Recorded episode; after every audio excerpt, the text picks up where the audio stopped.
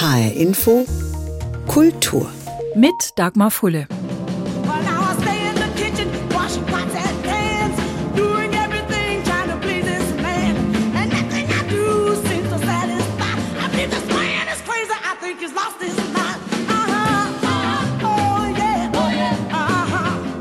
Ein musikalischer Blick zurück in dieser Ausgabe von HR Infokultur auf das Jahr 2023, auf Menschen, die die Bühne endgültig verlassen haben. Ohne jeden Anspruch auf Vollständigkeit, durchaus sehr persönlich und auch kein Rückblick, der geprägt sein soll von Trauer, sondern vor allem einer voller schöner Erinnerungen an Musik, die viele von uns durchs Leben begleitet hat.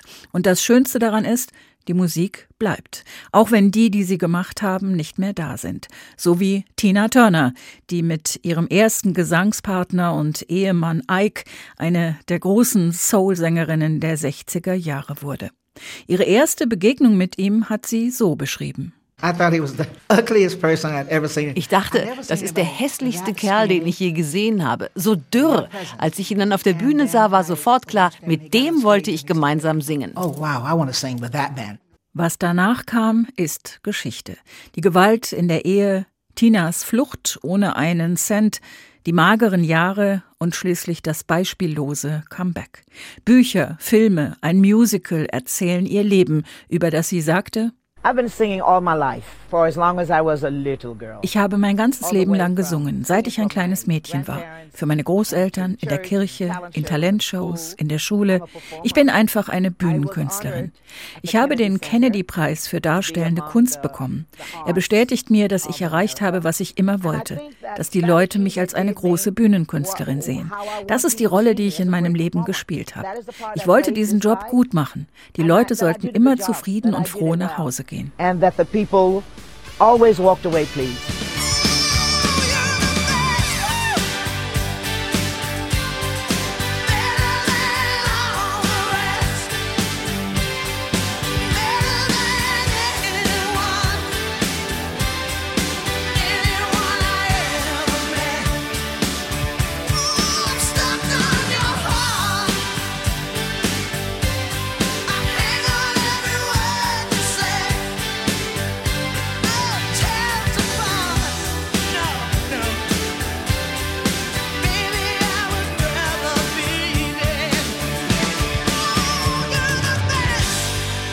You're simply the best. Das war das Motto all ihrer Fans. Und ihr Publikum nach der Show zufrieden und froh nach Hause gehen zu sehen, das ist ihr, glaube ich, immer rundherum gelungen.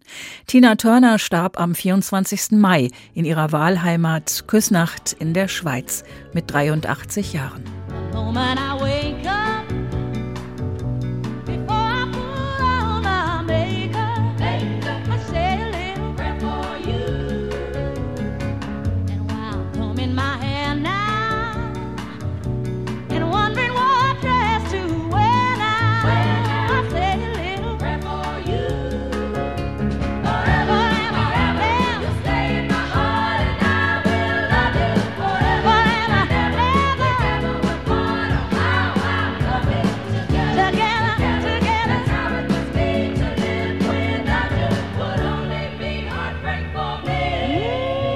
Andere große Soul-Sängerin, Aretha Franklin, singt hier einen Song von Burt Bacharach, Say a Little Prayer. Die Liste der Hits, bei denen der Name Burt Bacharach als Komponist auf der Platte steht, ist sehr lang und reicht von Perry Como mit Magic Moments 1957 über Raindrops Keep Falling on My Head, Walk on By oder Anyone Who Had a Heart bis zu That's What Friends Are For. Die Sängerin Dionne Warwick hat er entdeckt.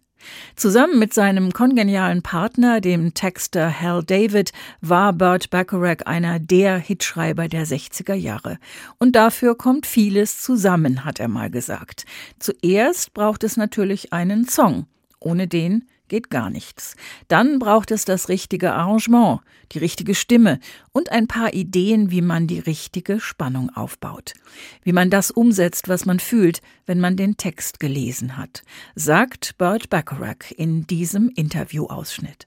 I think there are many things involved. I think basically you have to have the song to start with. The song must be there or, or nothing will work.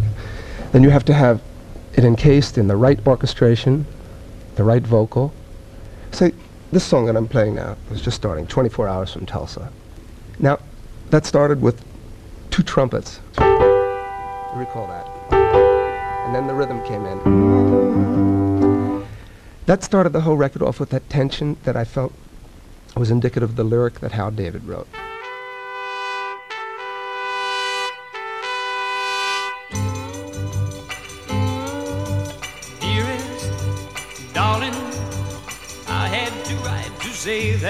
Won't be home anymore. For something happened to me while I was driving home, and I'm not the same anymore. Oh, I was only 24 hours from Tulsa. 24 Hours from Tulsa, ein Hit für Gene Pitney, geschrieben von Burt Bacharach. Der große Songschreiber aus Kansas starb am 8. Februar mit 94 Jahren. Noch zwei Lebensjahre mehr hatte ein Mann, der nicht nur ein über Jahrzehnte erfolgreicher Sänger war, sondern auch Schauspieler, Entertainer und engagierter Bürgerrechtler. Harry Belafonte. Unser Korrespondent Peter Mücke mit Erinnerungen an ein langes Leben.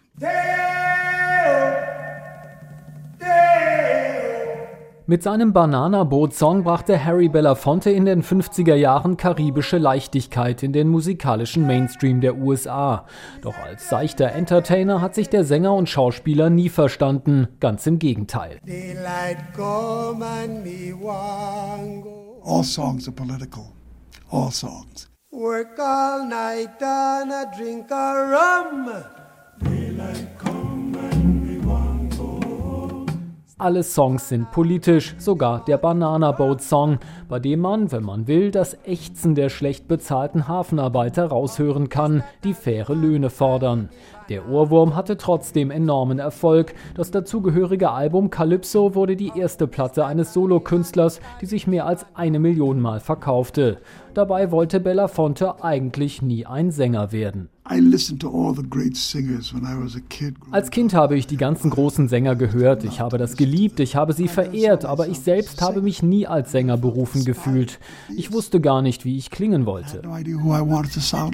Hey, Matilda, Matilda, Matilda, she take me money and run Venezuela. Bekannt wurde er vor allem durch seine Calypso-Hits. Er sang aber auch Blues und Folk, verkaufte insgesamt mehr als 100 Millionen Schallplatten und machte auch als Schauspieler in mehr als 40 Hollywood-Filmen Karriere. I needed to know aber ich wusste auch, ich muss noch etwas anderes im Leben machen. Ich hatte so viel Glück und Erfolg. Da habe ich mir die Frage gestellt, was mache ich mit so viel Macht, mit so viel Kraft? Die Antwort fand Belafonte in einer Begegnung mit Martin Luther King. Er kam nach New York, um hier in der Kirche zu predigen und er wollte mich treffen. Danach habe ich zu ihm gesagt, Sie haben mich gefangen mit Ihren Ideen, ich bewundere, was Sie machen und ich fühle mich geehrt, dass Sie mich fragen, ob ich Ihnen helfen kann.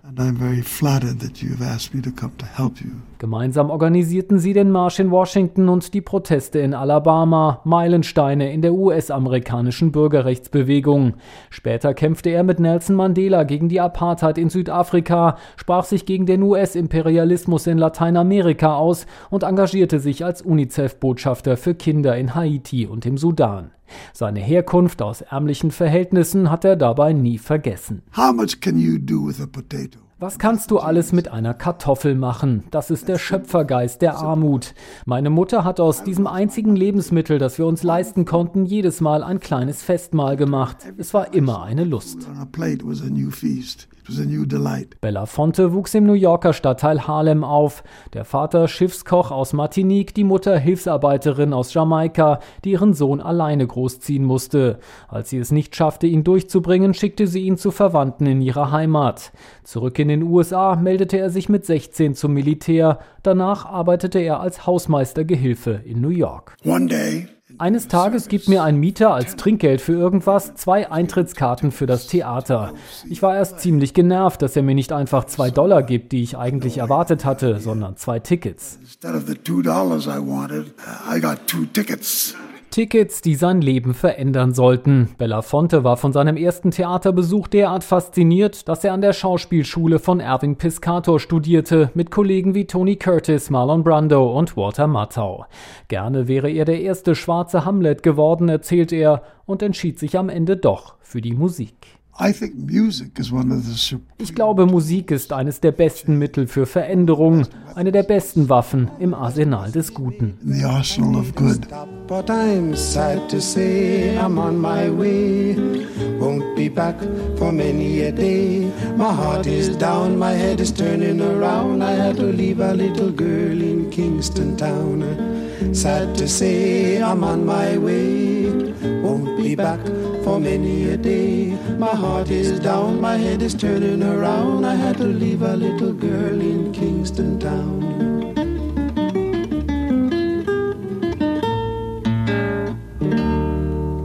Harry Belafonte, ein Weltstar mit einer Mission. Gestorben ist er am 25. April in New York mit 96 Jahren. I can see her lying back in her satin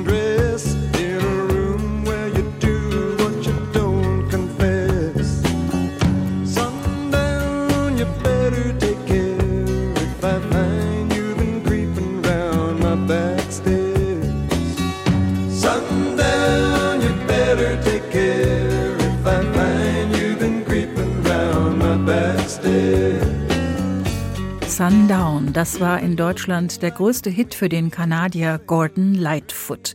Ein Song, der bis heute im Radio läuft und an dem sich Heerscharen von Hobbygitarristen versucht haben. Aber Sundown ist nur ein Song aus einer langen und umfangreichen Diskografie, zu der sich Bob Dylan mal als großer Fan geoutet und gesagt hat, Zitat, mir fällt kein einziger Lightfoot-Song ein, den ich nicht mag.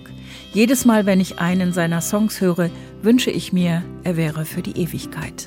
in the early morning rain with a dollar in my hand and an aching in my heart and my pockets full of sand I'm a long way from home and I miss my loved ones so in the early morning rain Early Morning Rain, geschrieben von Gordon Lightfoot, hier aufgenommen von Bob Dylan. Und viele Coverversionen gibt's auch von If You Could Read My Mind. If you could read my mind, love, what a tale my thoughts could tell. Just like an old time movie about a ghost from a wishing well in a castle dark or a fortress strong with chains upon my feet.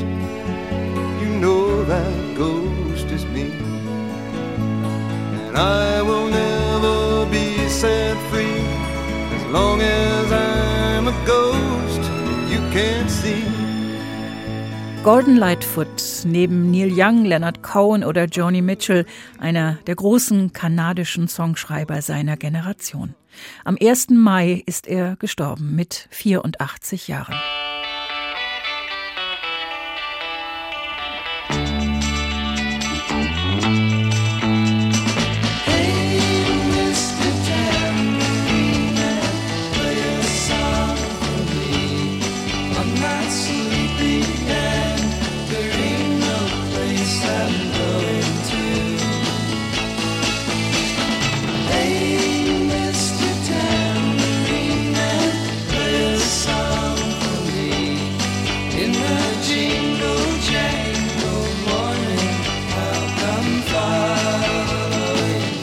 Nochmal Bob Dylan, diesmal als Autor von Mr. Tambourine Man, zum Hit gemacht von den Birds 1965. Mit einem jungen und höchst talentierten Sänger, damals 24 Jahre alt, der in der Band dann auch gleich seine Handschrift hinterlassen hat. David Crosby. Was dann kam, war eine lange, wechselvolle Karriere, mal mit, mal ohne Band, mal mit, mal ohne Kollegen, aber fast immer irgendwie an der Seite von Graham Nash, der nach seinem Tod über ihn sagte, David zu verlieren war sehr schwer für mich. Wir waren über 50 Jahre lang beste Freunde. Wir haben einander wirklich geliebt. Es gab am Ende einige Jahre, in denen wir uns angebellt haben. Aber gegen Ende seines Lebens haben wir uns wieder angenähert, haben E-Mails und Sprachnachrichten ausgetauscht und uns zu Videochats getroffen. Bei unserer letzten Verabredung ist er nicht aufgetaucht. Ich habe gewartet und gewartet, aber er rief nicht an. Zwei Tage später war er tot. Aber ich werde mich an ihn erinnern, solange ich lebe.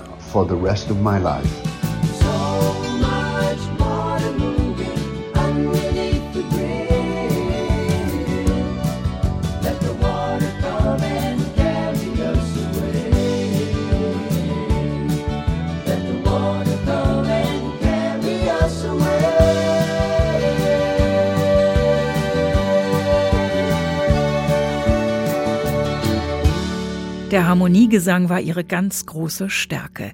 David Crosby, Graham Nash und Stephen Stills, die gelegentlich noch Unterstützung hatten von Neil Young. Vier ausgeprägte Persönlichkeiten, die immer mal wieder ihre Differenzen hatten, aber musikalisch miteinander einfach großartig waren und Musikgeschichte geschrieben haben. Am 18. Januar ist David Crosby gestorben, mit 81 Jahren. Die Liste der Menschen aus der populären Musik, die in diesem Jahr gestorben sind, ist lang. Manche haben jahrzehntelang vor allem in den USA zu denen gehört, die dort wirklich jeder kennt, wie Jimmy Buffett oder Tony Bennett. Für andere wiederum hat es nur einen einzigen Song gebraucht, um weltbekannt zu werden, so wie für Sinead O'Connor. It's been seven Wer sich an 1990 erinnern kann, kennt diesen Song. Sinead O'Connor hat auf unvergessliche Art und Weise den Trennungsschmerz besungen.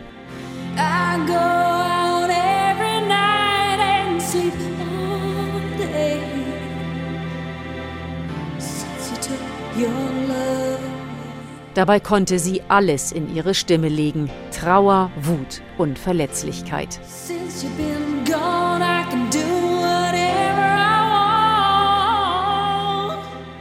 Nothing Compares to You, ein Song, den Prince geschrieben hatte, katapultierte O'Connor in neue Höhen.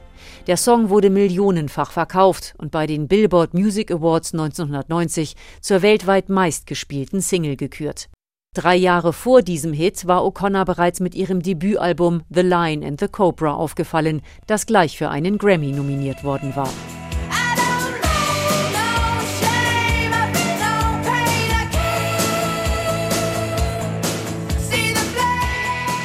Insgesamt hat O'Connor zehn Studioalben aufgenommen, konnte aber an die ganz großen Erfolge ihrer frühen Karriere nicht wieder anknüpfen. Die irische Sängerin war aber auch für ihre kurzgeschorenen Haare bekannt und ihre provokanten, mitunter auch radikalen Ansichten. 1992 hat sie in der Fernsehsendung Saturday Night Live ein Foto von Papst Johannes Paul II. zerrissen. Und 2010 ging ihr eine Entschuldigung von Papst Benedikt im Hinblick auf die Missbrauchsfälle in der katholischen Kirche nicht weit genug. Daraufhin rief sie die Katholiken auf, die Messe zu boykottieren. In den 1990er Jahren hat sich die Sängerin von einer katholischen Splittergruppe angeblich zur Priesterin weihen lassen. Vor ein paar Jahren ist sie dann zum Islam konvertiert.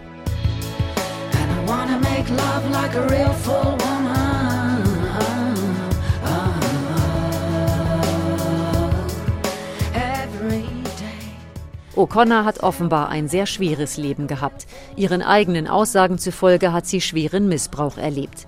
Ihre Mutter, so O'Connor, sei entweder eine pädophile Sadistin oder aber vom Teufel besessen gewesen. In der amerikanischen Talk-TV-Show Dr. Phil sagte O'Connor über ihre Mutter, sie hat eine Folterkammer betrieben. Sie war eine Person, der es Vergnügen bereitet hat, dir weh zu tun. Ihre Mutter habe ihr von Kindesbeinen an gesagt, dass sie gar nicht hätte geboren werden sollen, dass sie sie nicht wolle, sondern einen Jungen. Wenn sie mich geschlagen hat, was sie täglich getan hat, war ich nackt. Ich musste mich auf den Boden legen. Sie hat meinen Unterleib attackiert. Sie wollte, dass ich aufhöre, weiblich zu sein. She wants to destroy my reproductive. She wants to stop me being a female. 2007 hat O'Connor öffentlich gemacht, dass bei ihr eine bipolare Störung diagnostiziert wurde. Die Sängerin war viermal verheiratet und viermal geschieden. Sie hat mehrmals versucht, sich das Leben zu nehmen und hat im Januar letzten Jahres ihren Sohn Shane verloren, der sich seinerseits das Leben genommen hat. Was bleibt, ist ihre ausdrucksstarke Musik. Irlands Premierminister Leo Varadkar hat Sinead O'Connor mit den Worten gewürdigt, dass ihre Musik auf der ganzen Welt geliebt wurde und ihr Talent unübertroffen und unvergleichlich war. Was für ein Leben. Sinead O'Connor, die gebürtige Irin, starb am 26. Juli mit 56 Jahren in London. Von dort berichtete Imke Köhler.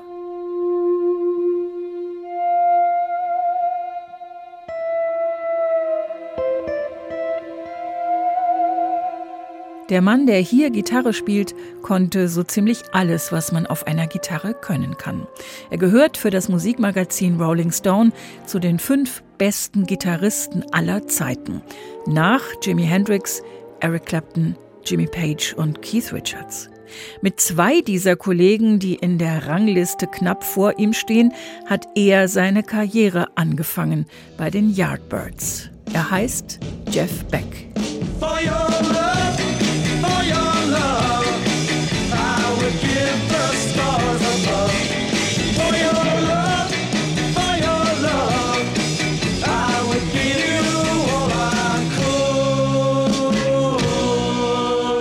Jeff Beck ist am Stadtrand von London geboren und wie viele Kids seiner Generation mit dem Radio aufgewachsen.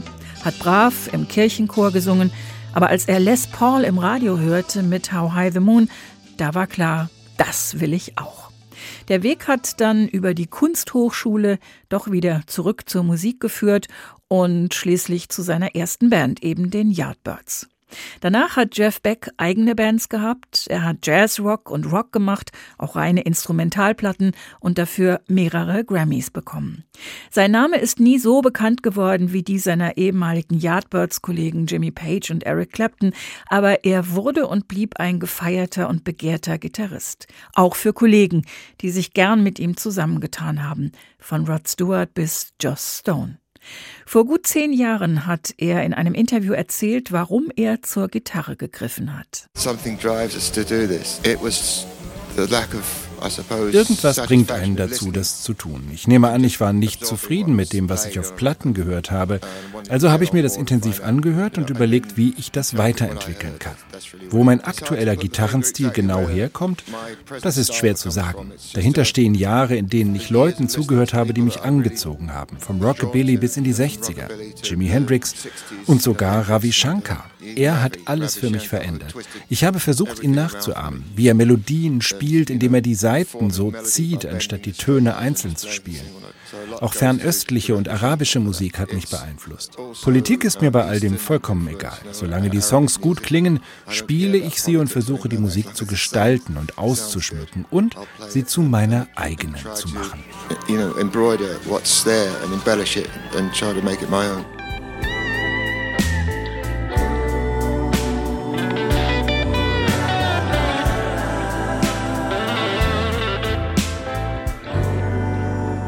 Jeff Beck aus seinem letzten Album 18 zusammen mit seinem langjährigen Freund, dem Schauspieler Johnny Depp, mit dem er dann auch noch auf Tour war, auch in Deutschland. Jeff Beck ist am 10. Januar gestorben mit 78 Jahren. HR Info Kultur mit einem musikalischen Blick zurück auf das Jahr 2023, auf Menschen, die die Bühne endgültig verlassen haben. Ohne jeden Anspruch auf Vollständigkeit, sondern mit einer kleinen und ganz persönlichen Auswahl. Den Podcast finden Sie auf hrinforadio.de und in der ARD Audiothek. Mein Name ist Dagmar Fulle.